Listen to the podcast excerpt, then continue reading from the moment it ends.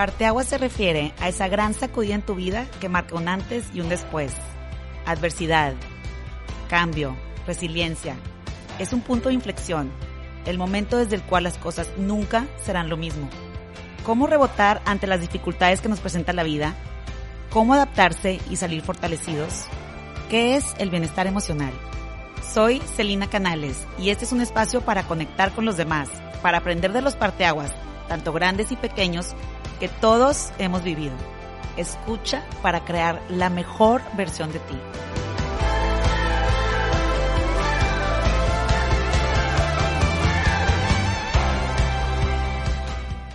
Hola y bienvenido, bienvenida a un nuevo episodio de Parteaguas.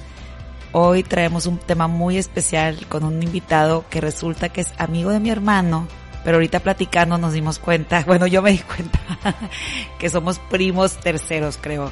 Aquí en Monterrey ya saben que es un pueblo grande y al final todos acabamos siendo relacionados y acabo de caer en la cuenta que también es mi primo. Bienvenido Andrés Hinojosa. Muchas gracias, Lina, muchas gracias por la invitación. Hoy vamos a platicar de un tema de cómo la vida te puede cambiar. La frase está muy trillada en un abrir y cerrar de ojos, pero es verdad, en un abrir y cerrar de ojos todo cambia y lo importante no es tanto ese momento que te cambia la vida, sino cómo reaccionas después, cómo manejas una situación que te cambió la vida y cómo lo vas adaptando en tu vida nueva. Andrés, antes que nada, platícanos cuántos años tienes, a qué te dedicas, quién eres, qué haces. Bueno, tengo 23 años, estoy estudiando finanzas en el TEC, este, y pues soy aquí de Monterrey, como dices, soy tu primo, básicamente con eso lo resumo.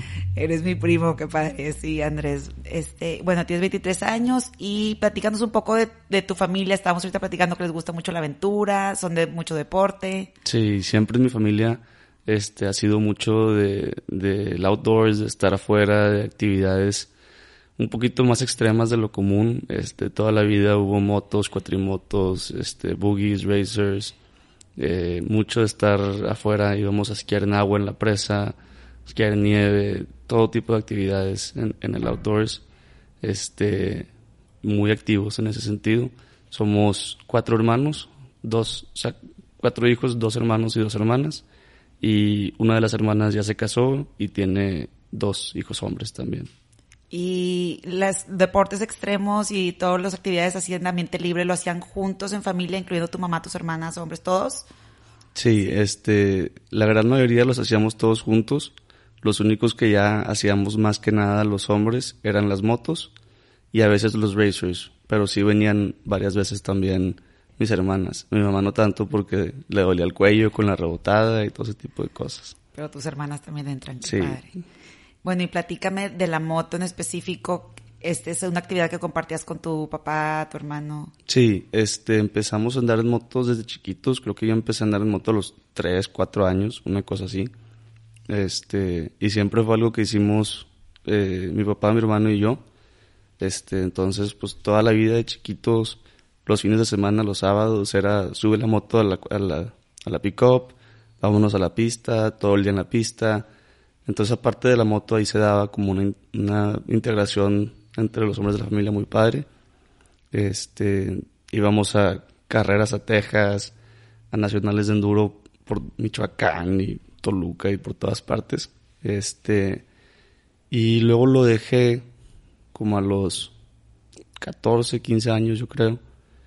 Y le volví a agarrar, pero empecé a agarrar la de calle en vez de la de monte, como a los 18 este, Antes de los 18 era moto enduro, que esa es la que es de monte, ¿verdad? Sí, eran motos de monte. Motos de monte, iban a competencias a Texas y en la moto en monte, que es enduro. Sí. Y luego a los 18 arrancas con la de calle. Sí, exactamente. ¿Junto con tu papá y tu hermano? O... Mi papá ya la había, mi papá siempre le ha dado la de calle. Ok. Este, y como te digo, le gusta el extremo, entonces se ha aventado el, de, de la punta de Alaska a la punta de la Patagonia, un recorrido padrísimo. Se ha aventado varios. Con amigos. sí.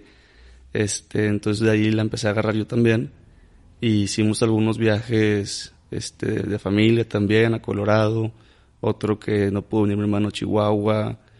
Este, ¿Y andaban en la moto todo, nada más los hombres o también con las hermanas? No, nada más los hombres. Ahí se iban Colorado en moto de calle. Y sí, este, Y pues muy padre, la verdad. Y luego, platícanos, ahora sí hay que ir el momento del accidente, a donde ibas en la moto con tu papá, tengo entendido. Sí, era ¿Y un... quién más iba? Era un viernes en la mañana Ok. y haz de cuenta que yo entraba al TEC a las 10, entonces íbamos a aprovechar para ir a la moto antes. a Antes de una- empezar clases. Sí, a una calle que está allá por Saltillo, que está muy bonita. Entonces íbamos mi papá, mi hermano y yo, cada quien en su moto.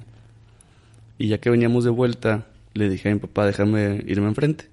Entonces yo me fui enfrente y arrancamos y íbamos jugando como carreritas entre mi hermano y yo y íbamos muy rápido. Y llega un punto en el que mi hermano se, se frena un poco, yo le sigo y no me acuerdo exactamente del momento del accidente, me borro como cinco segundos antes, pero en una curva hacia la izquierda, este, no sé qué habrá pasado, pero me salgo de la curva y me voy de un barranco.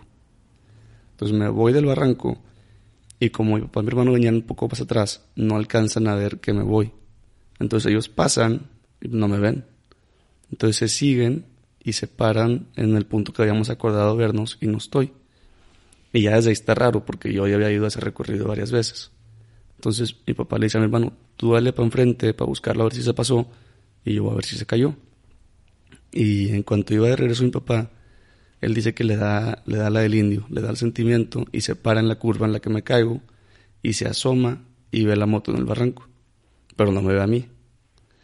Este, lo que pasó ahí en el, en el Inter es que yo, no sé cómo, me salí del barranco arrastrada, me arrastré para arriba del barranco y me desplomé sobre la carretera. Y unos polleros que iban al mercado me recogieron y se van. Entonces, este, Te recogieron y se van contigo. se van conmigo. Ok. Este, entonces, ellos se van, llega mi papá, ve la moto y le marca a mi hermano. Y en lo que le marca a mi hermano, los polleros que me traen ven a mi hermano en una moto deportiva y dicen han de venir juntos. Entonces lo paran y literalmente minuto con minuto le dice ya lo encontré, acá está. Entonces mi papá se lleva a un hospital que estaba ahí cerca y directo al hospital. Entonces fue mucha suerte ahí porque de- del momento del accidente al hospital han de haber sido 10, 15 minutos. Wow. Y qué suerte que te toparas con sus polleros, buenas personas. Sí. Ellos dicen, yo no me acuerdo, Ajá. que sí hubo varios carros que se siguieron. Porque pues imagínate, ves un cuerpo tirado en una carretera, pues no, no te paras a preguntar. Y de suerte también te pusiste a la orilla de la carretera porque te pudo haber atropellado un carro. Sí. Este, los polleros nos dijeron, hay una, ¿Y polleros a qué te refieres? ¿Qué son polleros? pues iban al mercado de abastos ahí a, Ah. a surtir. y tú te habías caído y como inconsciente, también, wow, que te subiste, aunque estabas bien dolorido y todo, Sí. como que te dio el momento, la fuerza de decir, me voy a acercar. Sí, yo creo que fue la, la, la pura adrenalina, porque yo tengo esa gran duda de cómo le hice para subir el barranco, porque cuando me caí, me rompí cuatro costillas, me rompí la clavícula, me rompí la escápula, me perforé los dos pulmones, Qué bruta. me rupturé la arteria subclavia, que es de las más importantes del cuerpo, y me rompí el plexo braquial.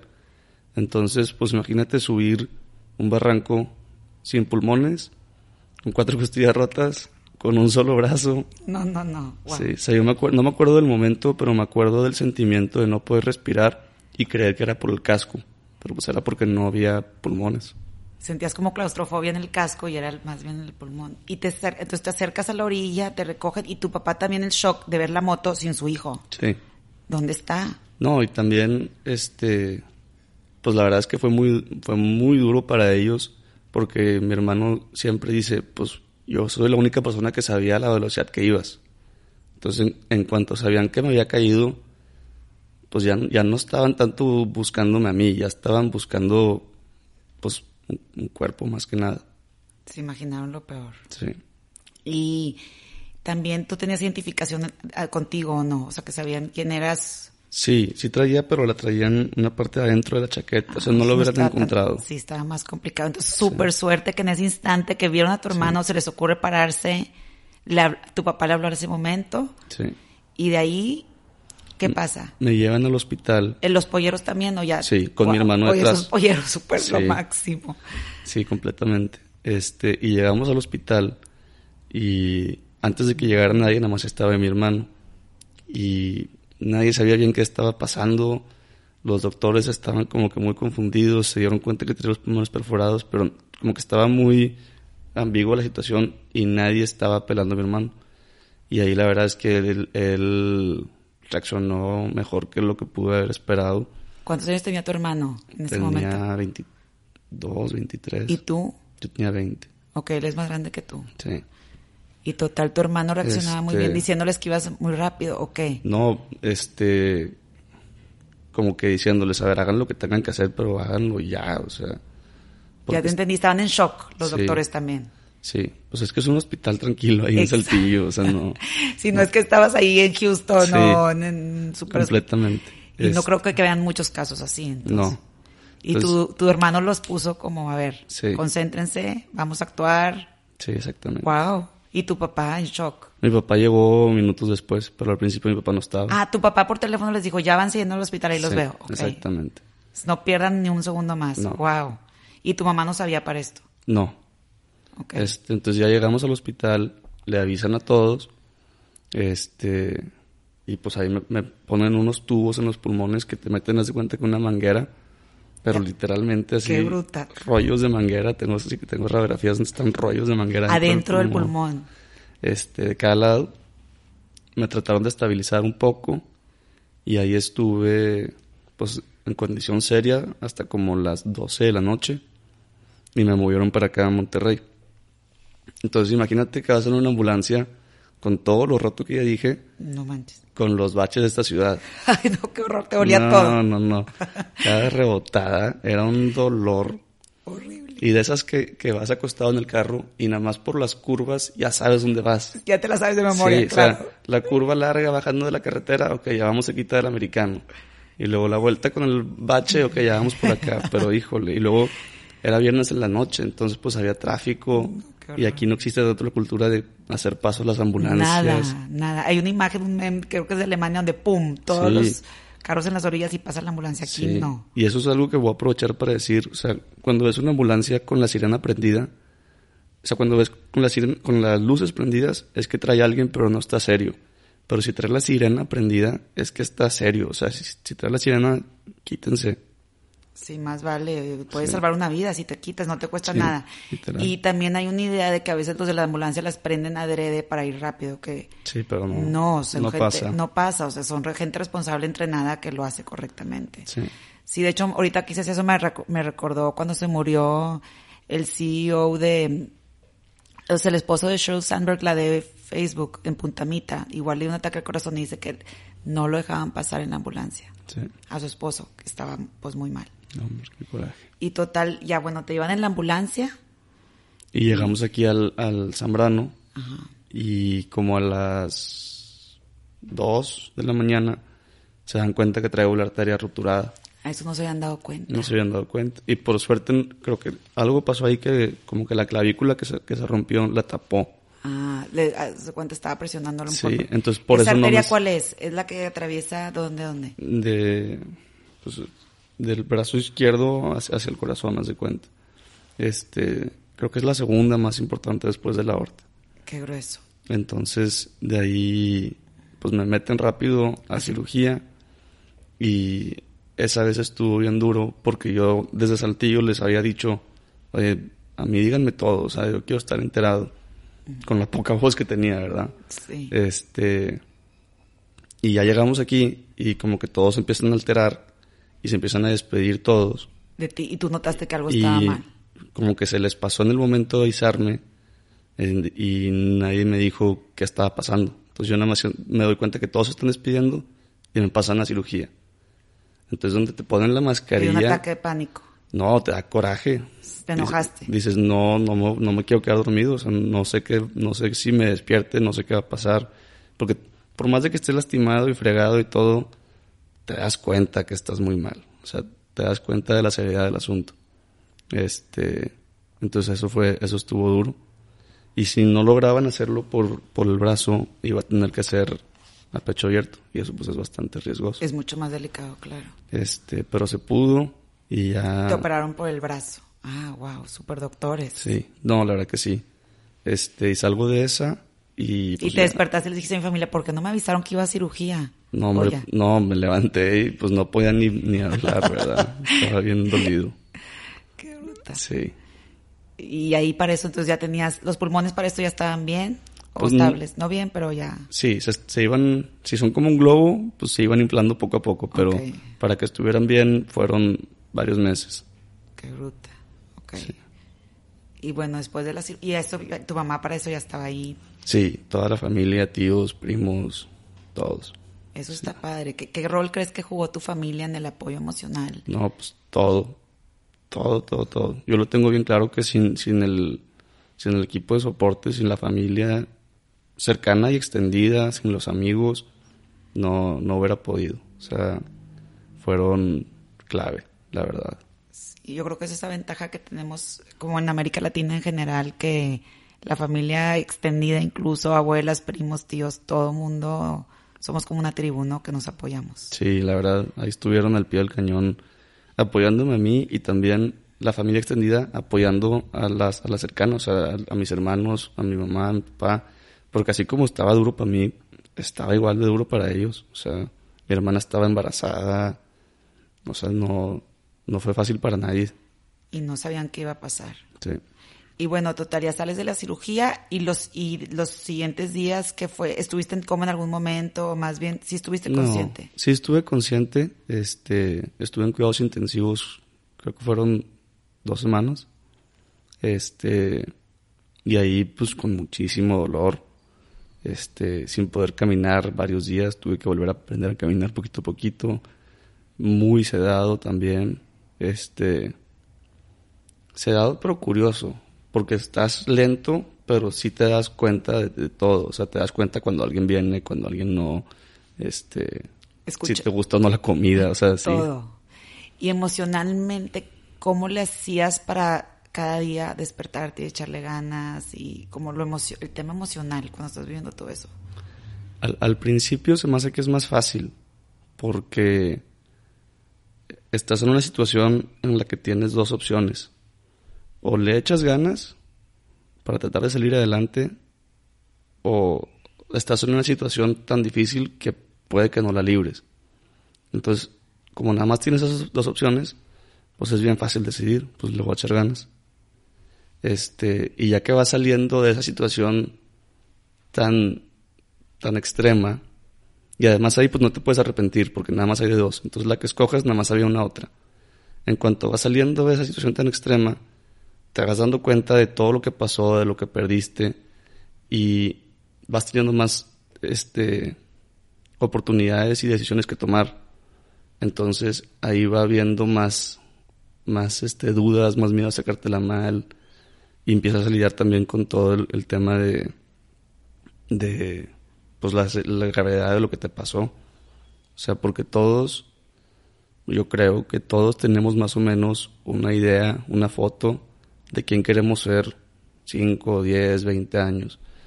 Muy, bre muy, muy vaga, pero sabemos más o menos, pues quiero esto, quiero lo otro, quiero ser este tipo de persona. Y cuando me accidenté, aparte de que me pasó todo lo médico y, y pues estás en un hospital y pierdes toda tu, tu vida de día a día, también estás un poco en luto porque perdiste esa persona que tú pensaste que ibas a ser. Entonces, eso, eso fue duro también. Sí, tienes razón que al principio es más bien vida o muerte y estás día por día, día por día con la sobrevivencia. Y ya que regresas a tu vida decir, normal, a lo cotidiano, ya que todo el mundo está haciendo su vida, te cae el 20 de cómo cambió sí. tu vida. Y como tú decías, es cierto luto, el, la imagen de lo que te imaginaste que ibas a hacer a los 40, 50, de papá con hijos o un empresario, lo que, tus sueños profesionales, no sé, y cambia, a lo mejor sí. lo adaptas a uno nuevo. Que eso se trata el parteaguas o el plan B, que al final, de cierto modo, la vida a muchos nos presenta un plan B. Algunas cosas son más visibles, como yo que tengo un hijo con discapacidad, llego a un lugar es visible, o si tienes algo físico es visible, pero mucha gente está viviendo también un plan B invisible, ¿no? Que no se ve tanto, pero también no es la vida que pensaron. Claro, y muchas veces no, no le ponemos el valor necesario a nuestros problemas. Como que siento que siempre tendemos a magnificar los problemas de los demás y minimizar los nuestros, internamente mínimo. O sea, dices, híjole, si él está pudiendo con eso, ¿cómo yo no voy a poder con esto?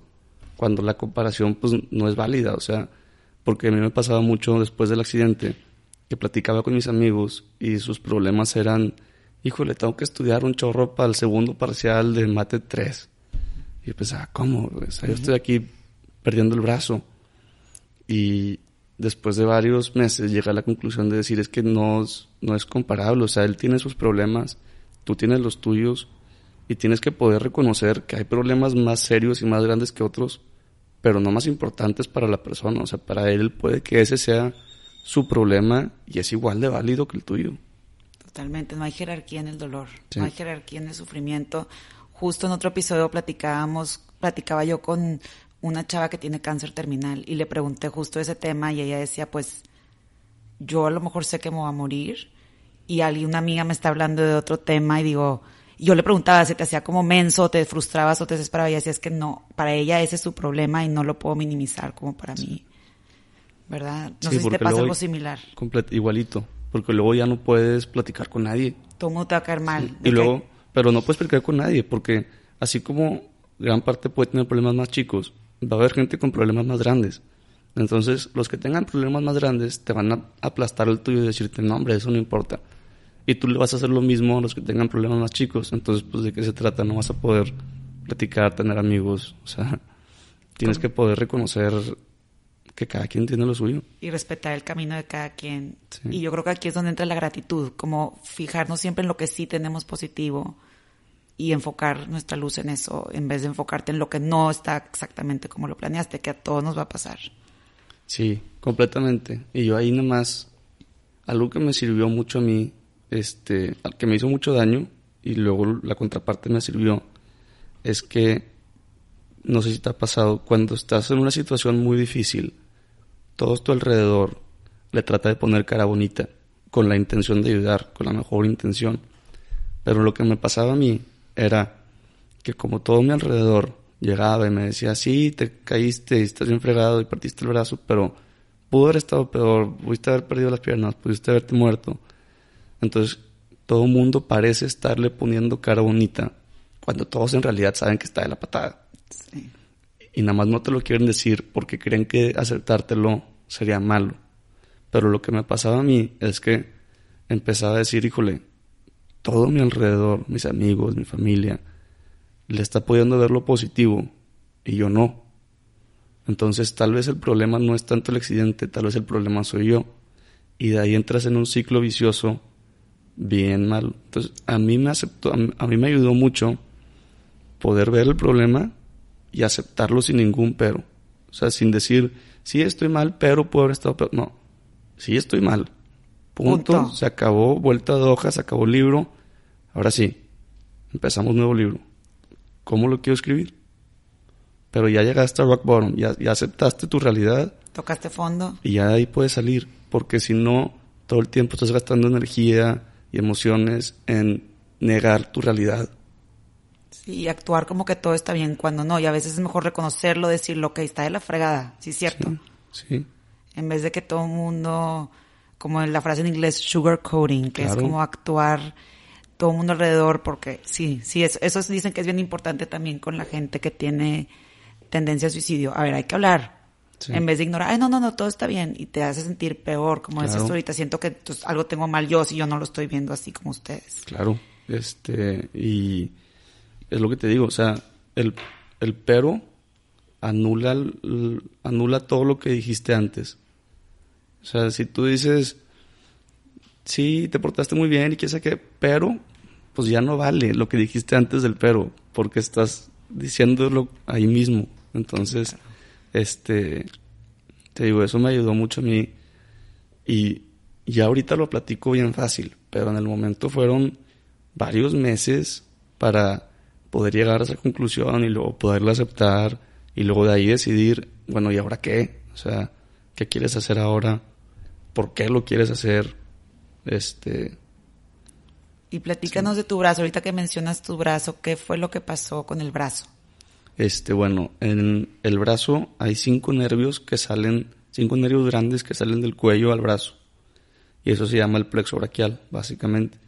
Y yo me arranqué de raíz 4 de 5. Entonces, cuando te arrancas de raíz, esos cuatro, pues ya ahorita no hay tecnología para reconectarlos. Y del quinto quedó un cachito conectado. Entonces, de ese nos colgamos y agarramos nervios de la pierna y del pecho para hacer como un rerouteo de cables, imagínate, y tratar de llevar este señal a los músculos del brazo. Entonces yo originalmente no sentía ni podía mover el brazo. Este, y me hicieron los injertos y todo, y crecen los nervios un milímetro al mes. Entonces te los injertan cerquita del cuello, y ahí la altura me sirvió en la contra. Si hubiera estado chaparro hubiera sido mejor. porque necesitaban cable más largo, por así decirlo. No, porque el cable crece un milímetro al mes. Ah. Midas 1.50 o midas 2 metros. Este, entonces, pues, si son 90 centímetros, pues son 900 milímetros. Entonces ya nada más de ahí, Los meses que tienes que los esperar. días que tienes que esperar. o sea, en Pero qué impresión se regenera solo, el cuerpo humano. Sí. Wow. El poder de nuestro cuerpo de curarse también. Sí, completamente. Este, entonces nos fuimos a, a Florida, a una clínica de rehabilitación allá. Este, empezamos en terapias y me empezaron a hacer pruebas para un brazo robótico, un exoesqueleto que ahorita- uso, que detecta la señal nerviosa y la amplifica. Y así puedo mover el brazo. A ver, ¿cómo está eso? que detecta la señal nerviosa de, que tú le mandas de tu cerebro? Sí, o sea, tiene sensores en el brazo, sobre la piel, que los nervios son electricidad. Entonces detecta esas señales eléctricas, las amplifica y hace la función que yo estoy tratando de hacer. Wow. Este, pero originalmente, cuando me empezaron a hacer las pruebas, no había señal. Entonces, la mejor manera que te lo puedo tratar de explicar es diciéndote así, sinceramente, con todo tu esfuerzo, trata de, con tu cabeza mover mi brazo derecho. A ver, el tuyo. Sí. Eso hacía yo Ah, o sea, varias podía. horas al día en terapia. mentalmente, mentalmente, fuerza Porque mental. estás tratando de mover un brazo que no te responde. Es como si fuera el brazo de alguien más. Así sentías. como Entonces, imagínate ocho meses, nueve meses de siéntate y una- Trata de mover. cuatro horas trata de mover con diferentes máquinas un brazo que no te contesta. Y sentías desesperanza a veces de que la fregada que estoy haciendo Claro. aquí no funciona. Claro, claro. Más que con la terapia, con la situación. Este, como un sentido de impotencia, de decir, híjole, o sea, Y te fuiste a vivir, ¿dónde dijiste que fue donde viviste? en, en Jacksonville. ah, en. Jacksonville, sí, en Florida. ¿Y se fue quién contigo? Mi mamá. Tu mamá y tus hermanos por lo pronto se quedaban en Monterrey. Mi sí. hermano estudiaba en California, este, y mi hermana pues aquí, aquí Casada, con sus hijos sí. y así. Qué oportunidad. También aquí hay que reconocer el privilegio y la oportunidad de poder Claro, irte allá, desplazarse, no sé. sí, yo lo tengo bien claro. Eso o sea, está- si hubiera es- llegado el seguro social, ya no tendría brazo. Exacto, exacto. Eso está cañón. Sí. Y en Estados Unidos, ¿qué te encontraste con unos terapeutas súper amables? Había mucha gente también en tu situación con diferentes casos alrededor. Sí, pues es que hay, hay más de todo.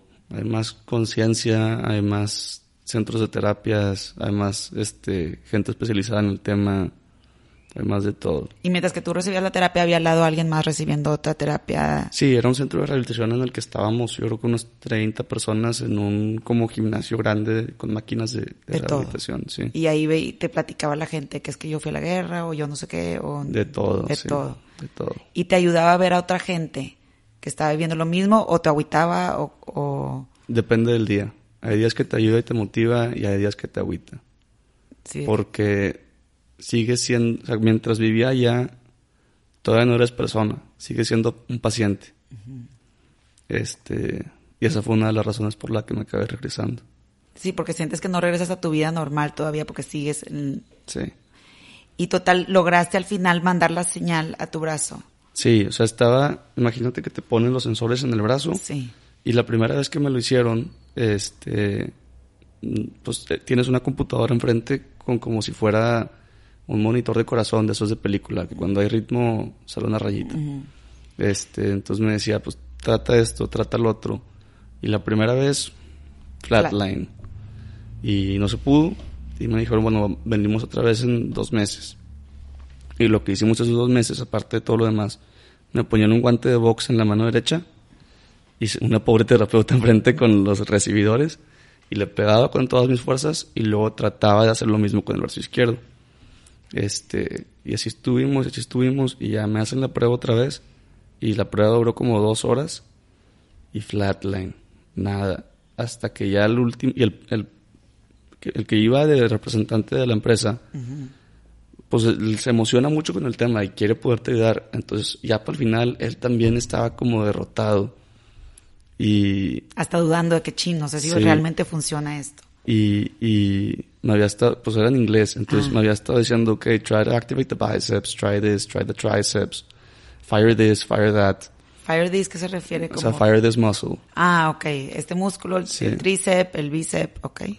Y ya al final, en la última, me volteé a ver y me dice, dude, just fire everything. o sea, todos los músculos, dale con todo. Sí, o sea, ya nada más trata todo. Y ahí nada más, pues, te digo, o sea, imagínate tratar de mover un brazo que no te responde con todo el coraje del mundo. Y nada más así el, ¡pop! No en la pantallita. ¿Lloraste? ¿Tu mamá lloró?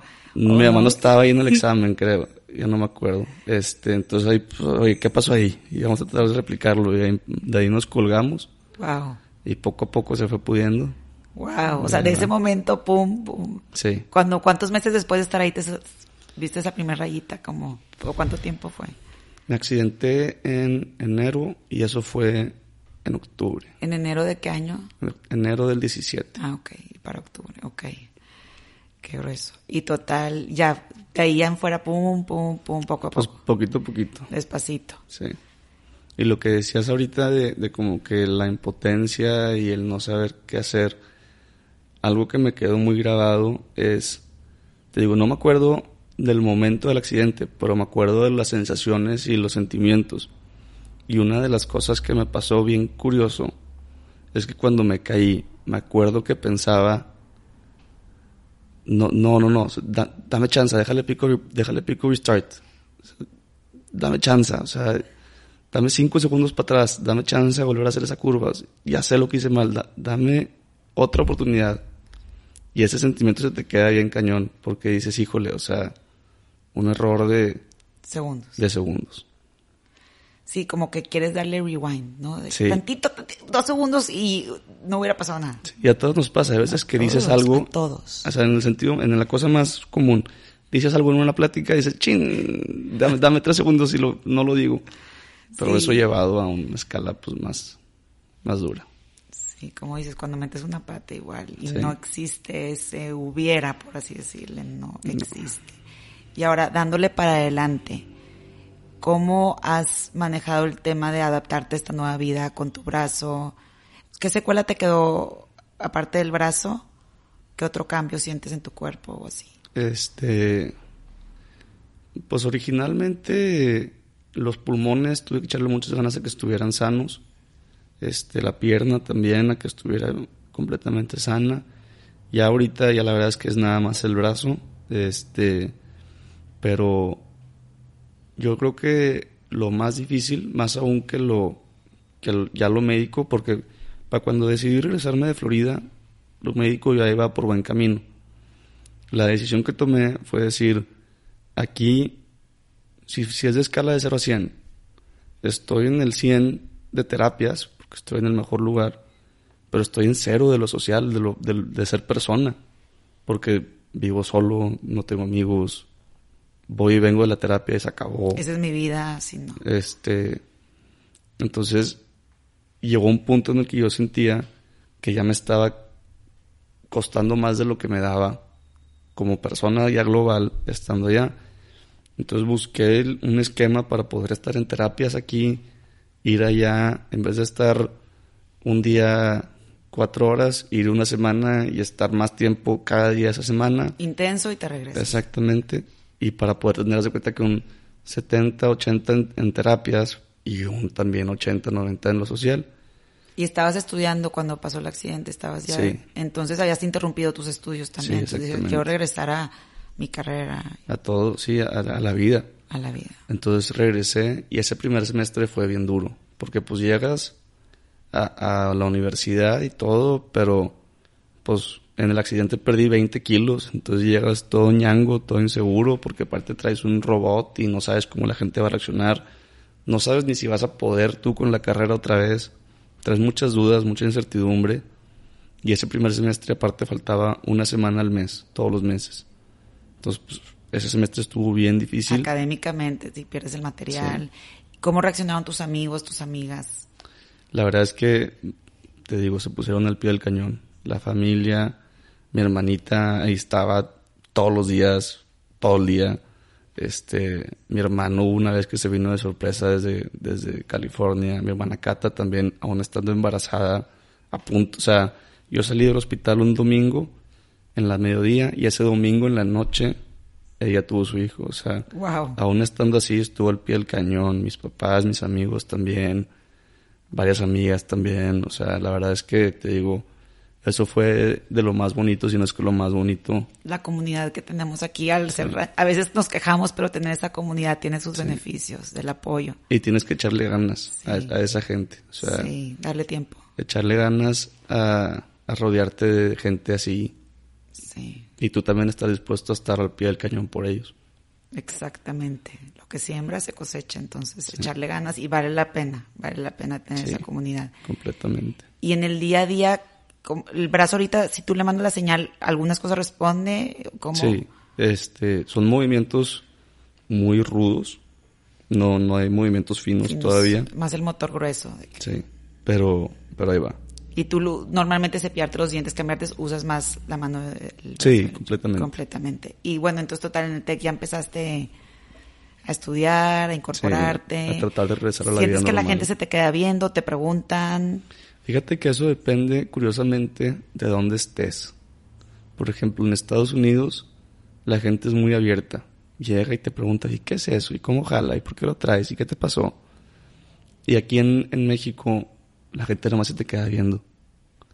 Y para mí se me hace mejor que la gente llegue y te pregunte. Como que rompes el hielo, a ver, no tiene nada malo, ¿qué, ¿qué, es? Sí, porque cuando te quedan viendo, pues dices, oye, no estamos en un zoológico, güey, o sea, deja de verme. Sí. Este, sí.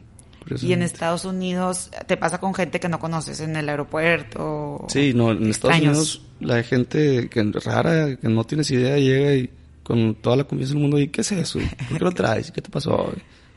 Pero súper amable. Sí, súper amables. Sí. Sí, sí me puedo imaginar que está... ¿Y, ¿Y por qué dices que te cambió la visión de cómo iba a ser tu vida? ¿Qué, ¿Cuál era tu misión, tu imagen antes y ahora por qué es distinta? ¿O qué te imaginas diferente? Pues desde un inicio, este, en lo más grueso, pues te imaginas teniendo dos brazos funcionales. Entonces ya nada más de ahí pues cambia qué actividades algunas puedes hacer, otras no. O sea, por ejemplo, yo antes del accidente este tenía tres grandes hobbies. El gimnasio, la moto y slalom, que es esquiar en agua en un solo esquí. Y pues de golpe me tumbaron los tres por un buen rato. Entonces, ya desde ahí dices, oye, ¿y ahora qué voy a hacer? Mis pasiones, lo que te da a lo mejor mucha energía positiva en tu vida. Claro. Este, entonces ya nada más de ahí, pues tienes que volverte a ubicar. Ya no sabes ni, ni te digo, hay, hay cosas que son muy esenciales para ti como persona en tu imagen. Y pues el ser una persona saludable, no lo cuestionas hasta que ya no lo eres. Ni no, no, o sea, lo tomamos por sentado, ¿verdad? No lo agradecemos ni nos damos cuenta. Sí. Desde poder caminar, poder respirar, poder ver, escuchar. Sí. Y hay que valorarlo, porque en cualquier segundo nos puede cambiar la vida. ¿Y crees que ahora tienes una visión diferente de la vida? Que ves a todos tus amigos como diferente, o la realidad, lo agradeces más, ves otro... Sí lo ves diferente, definitivamente, porque yo, yo lo platico con mis amigos y les digo, es que yo soy como si, yo soy como si fuera un abuelito en el cuerpo de alguien de 23 años. Porque me tocó vivir algo que le toca vivir más que nada a la gente grande. estar tan cerca de no contarla y todo ese tipo de cosas. Este, y claro que te cambia la perspectiva, te te pone en perspectiva, este, que son cosas, las cosas más importantes y así. Y lo difícil es que en cuanto te vuelves a enrollar en el día a día, empiezas a perder esa visión. Porque te vuelves a, o sea, tienes que volver a cumplir con los deberes y los exámenes y las tareas. Entonces, como que mantener esa visión que te da una situación tan extrema, a veces es difícil. Sí, la sabiduría que adquiriste, a lo mejor, pum, tuviste, te forzó a crecer, Sí. a tener una sabiduría y pero sí es cierto que en el día a día es muy fácil otra vez, no sé, clavarte en cosas superficiales, Sí. este, hay que recordarlo todos los días. Y de hecho, para eso, es- hice un, un documento, un drive, que le puse cosas que no quiero que se me olviden. Ah, padrísimo. Sí. Y Lo por ejemplo, hace ¿qué como tienes? un año. Qué padre, qué padre. Sí. Y por ejemplo, ¿qué, Yeah. qué incluyes? Sí, a ver. Aquí lo traigo. Sí, porque eso vale la pena que todos también, hayas vivido o no hayas vivido un accidente, algo que te cambie la vida, pues ¿por qué no aprender eso desde antes? Que no nos tenga que... Sí. Tengo bastantes. Son, son ¿qué? 20, 23 puntos por diferentes. Si quieres te comparto algunos. Uno de los que más me dejó era... Yo después del accidente decía como que, híjole, ya, ya tuve suficientes problemas. O sea, no friegues con que me siguen saliendo más. Y pues no es así. O sea, todos vamos a tener problemas en la vida. Siempre los va a haber. Entonces yo, yo lo que trato de, de decir y hacer es no, no desees una vida sin problemas, sino desea una vida con los problemas correctos. O sea, siempre, toda decisión que tomes te va a causar un problema. Si, si quieres estudiar y que te vaya bien, pues te vas a tener que levantar temprano y tener que estudiar. Y, o si quieres flojear, pues te va a causar problemas a futuro porque no vas a ser tan bueno, no vas a poder tener trabajo. Entonces, trata de elegir los problemas que te dejen con mayores opciones a futuro. Se trata de elegir los problemas correctos. Me encanta, sí es cierto, todo te, o sea, si estás casada porque te casaste, si no te has casado porque te quieres casar, Sí. si tienes hijos, pues Sí. es un problema, y si no has tenido hijos, ah, es que no puedo tener hijos, todo O en sea, la vida. Toda decisión tiene dos o más lados. Entonces nada más trata de ver cuál de las opciones te deja con más oportunidades a futuro. Sí, me encanta, me encanta, Sí. Andrés, sí, se ve que has aprendido mucho. ¿Cuál otro, por ejemplo?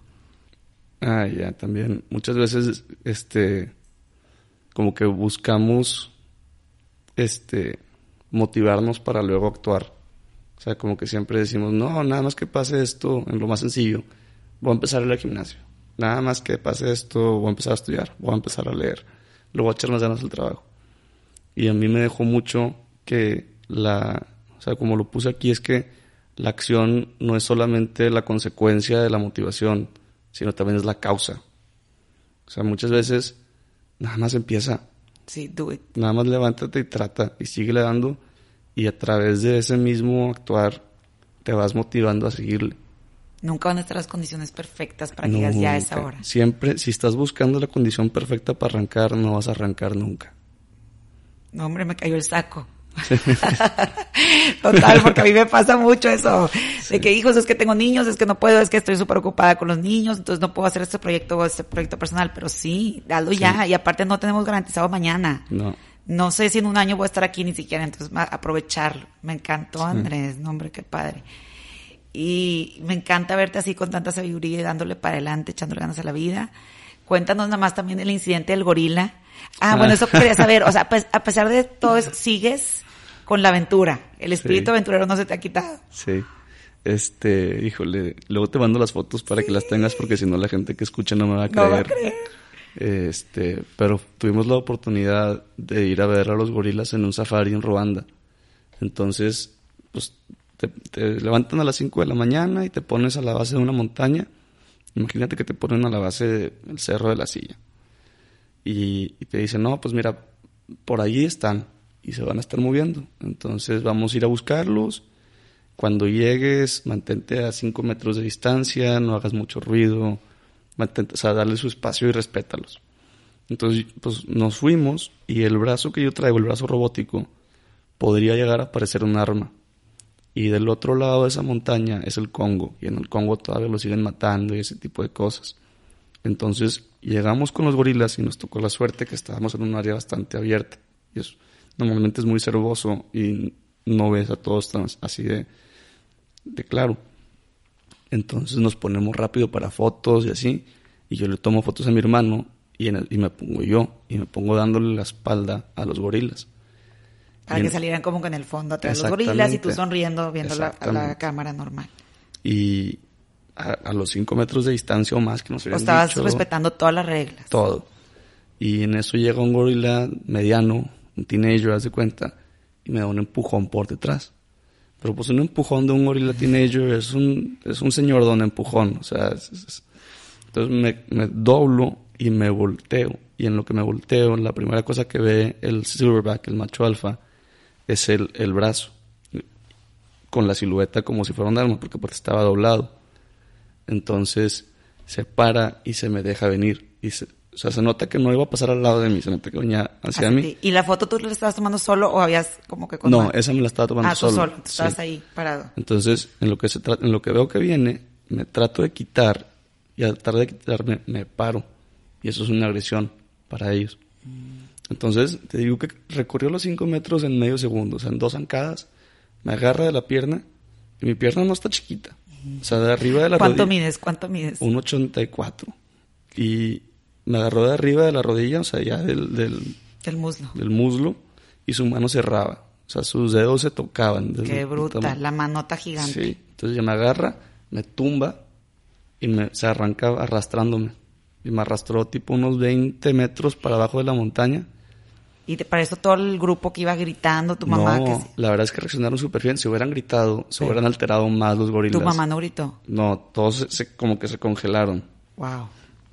Los guías incluidos. O sea, los guías no sabían qué hacer. No les había tocado nada Y similar. los guías aparte traen, ellos sí traen, Sí, pero no cuando estás con los gorilas. Ah. El que trae la pistola se queda atrás. Porque Ah. si lo ven, se alteran. o sea, los gorilas son bien inteligentes. Sí. Sí, o sea, pobres, traen las pistolas para los búfalos, no para los gorilas. No, claro, porque son tan en extinción y no deben de bajo ninguna circunstancia. No, y además viven en familias de 30. O sea, no, no vas a lograr nada. Qué bruta. Este, ¿Y luego? entonces me empieza a arrastrar y yo me tiro hacia mi lado derecho para proteger el, brazo lastimado y empiezo a hacer un ruido que te dicen que hagas cuando llegas para que sepan que, que todo bien. Entonces me arranco haciendo ese ruido todo el tiempo y ¿Y ese ruido lo habías practicado? ¿O qué? No, Que- pues, ahí de suerte de que el ruido in- instinto también, sí, instinto. Y yo pensando por dentro diciendo, no friegues otra vez. O sea, yo otra vez yo.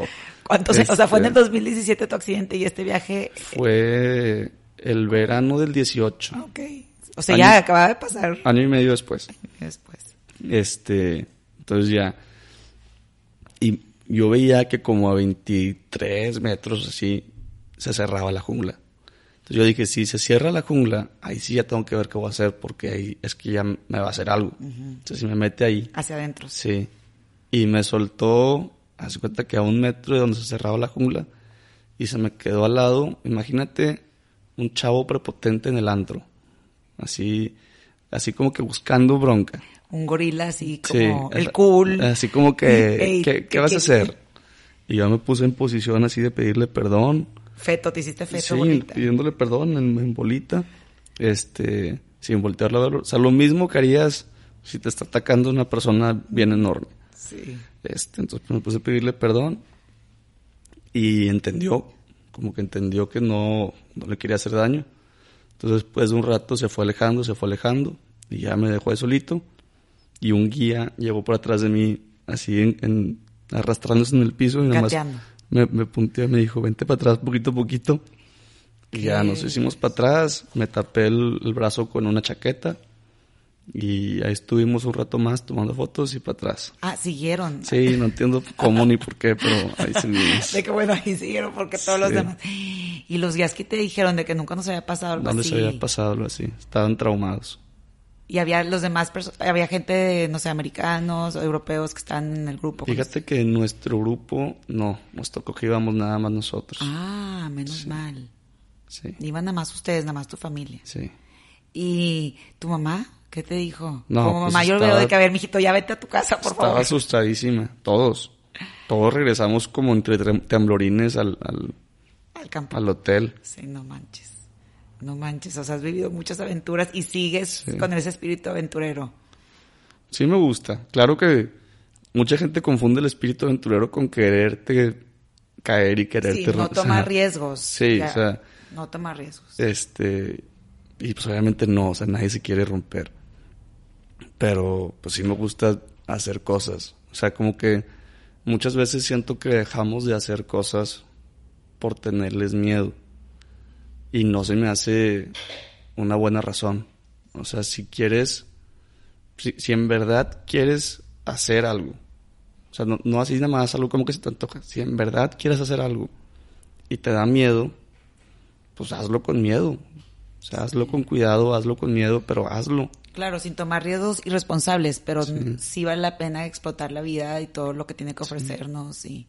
Sí, te digo, ahorita lo digo así como si yo fuera el, Dalai Lama que vive todos los principios. y claro que yo también batallo, o sea, no siempre hago todo lo que quiero hacer que me da miedo. O sea, es un trabajo continuo, pero pues ve tratando cosas poquito a poquito y vete quitando el miedo, o sea, siento que hacer no hacer algo nada más porque te da miedo, pues no se me hace una buena razón. No. Luego te arrepientes, o sea, que vas a estar pensando si, si te da vida el universo, Dios, lo que quieras a los 90 años, no, no te vas a arrepentir más de lo que dejas de hacer que de lo que sí haces. Y tu papá y tu hermano siguen en la moto. Sí. Y tu, y tu mamá no les ha dicho de que, ay, oigan, por favor, ¿qué les dice? Sí, no, pobrecita. Se me hace que mejor cambie tema. bueno, es que sí, pero como tú dices, la vida sigue, hay que seguir echándole ganas. Y como decías tú ahorita, que te acabas arrepintiendo más de lo que no haces, pues yo obviamente no me he muerto, aquí sigo, pero este, me tocó un poquito de eso cuando sentía que tal vez me podía ir y completamente, o sea, te, te, te carcomen por dentro esas cosas que dijes, híjole, debía haber dicho esto, debía haber hecho lo otro este, ese tipo de cosas, mejor, mejor sácalas, mejor dilas, mejor hazlas, porque quedarte con eso luego te da unos sentimientos y te come por dentro de una forma horrible. Sí, es peor. A mí en mi vida personal también lo que no he hecho me da más coraje que lo que sí, errores vamos a cometer y pues nadie tenemos garantizado nada, entonces, para adelante. Y bueno, me encanta a mí terminar el podcast con un agradecimiento. Entonces, de este camino que te tocó vivir, tu camino de vida, ¿qué agradeces? A, todo lo que yo llamo el equipo de soporte. O sea, mi familia, mis primos, mis tíos, mis hermanos, mis papás, mis amigos, mis amigas, los polleros, o sea, todos, todos, todos los que cuando más los necesitaba, ahí estuvieron y fueron la diferencia, porque si no hubieran estado, no hubiera salido adelante. Ay, Andrés, me encantó. Y qué padre nosotros ser esos polleros para alguien más, ser esa comunidad estar ahí unos para otros y formar lazos fuertes entre nosotros y apoyarnos, porque aquí estamos todos viviendo, no sabes, ves una persona y sabes que está viviendo, seguramente en su interior todos tenemos algo, ¿no? Claro. Pues gracias por venir, Andrés. No, muchísimas gracias por la invitación. Ojalá les guste el podcast. Sí, nos llevamos muchas lecciones y una visión nueva. Hoy voy a vivir mi vida consciente de cada cosa, de mis brazos, de mis piernas, de aprovechar la vida. Sí, sí, te digo, este, hay que tratar de, aprovechar lo que tenemos antes de que no lo tengamos.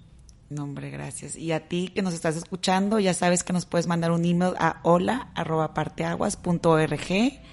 También tenemos la página parteaguas.org y la columna Queridas Sensatez para cualquier duda de tu vida personal, con amigos, familiares. Y el email es queridasensatez.parteaguas.org. Gracias por escucharnos y hasta la próxima.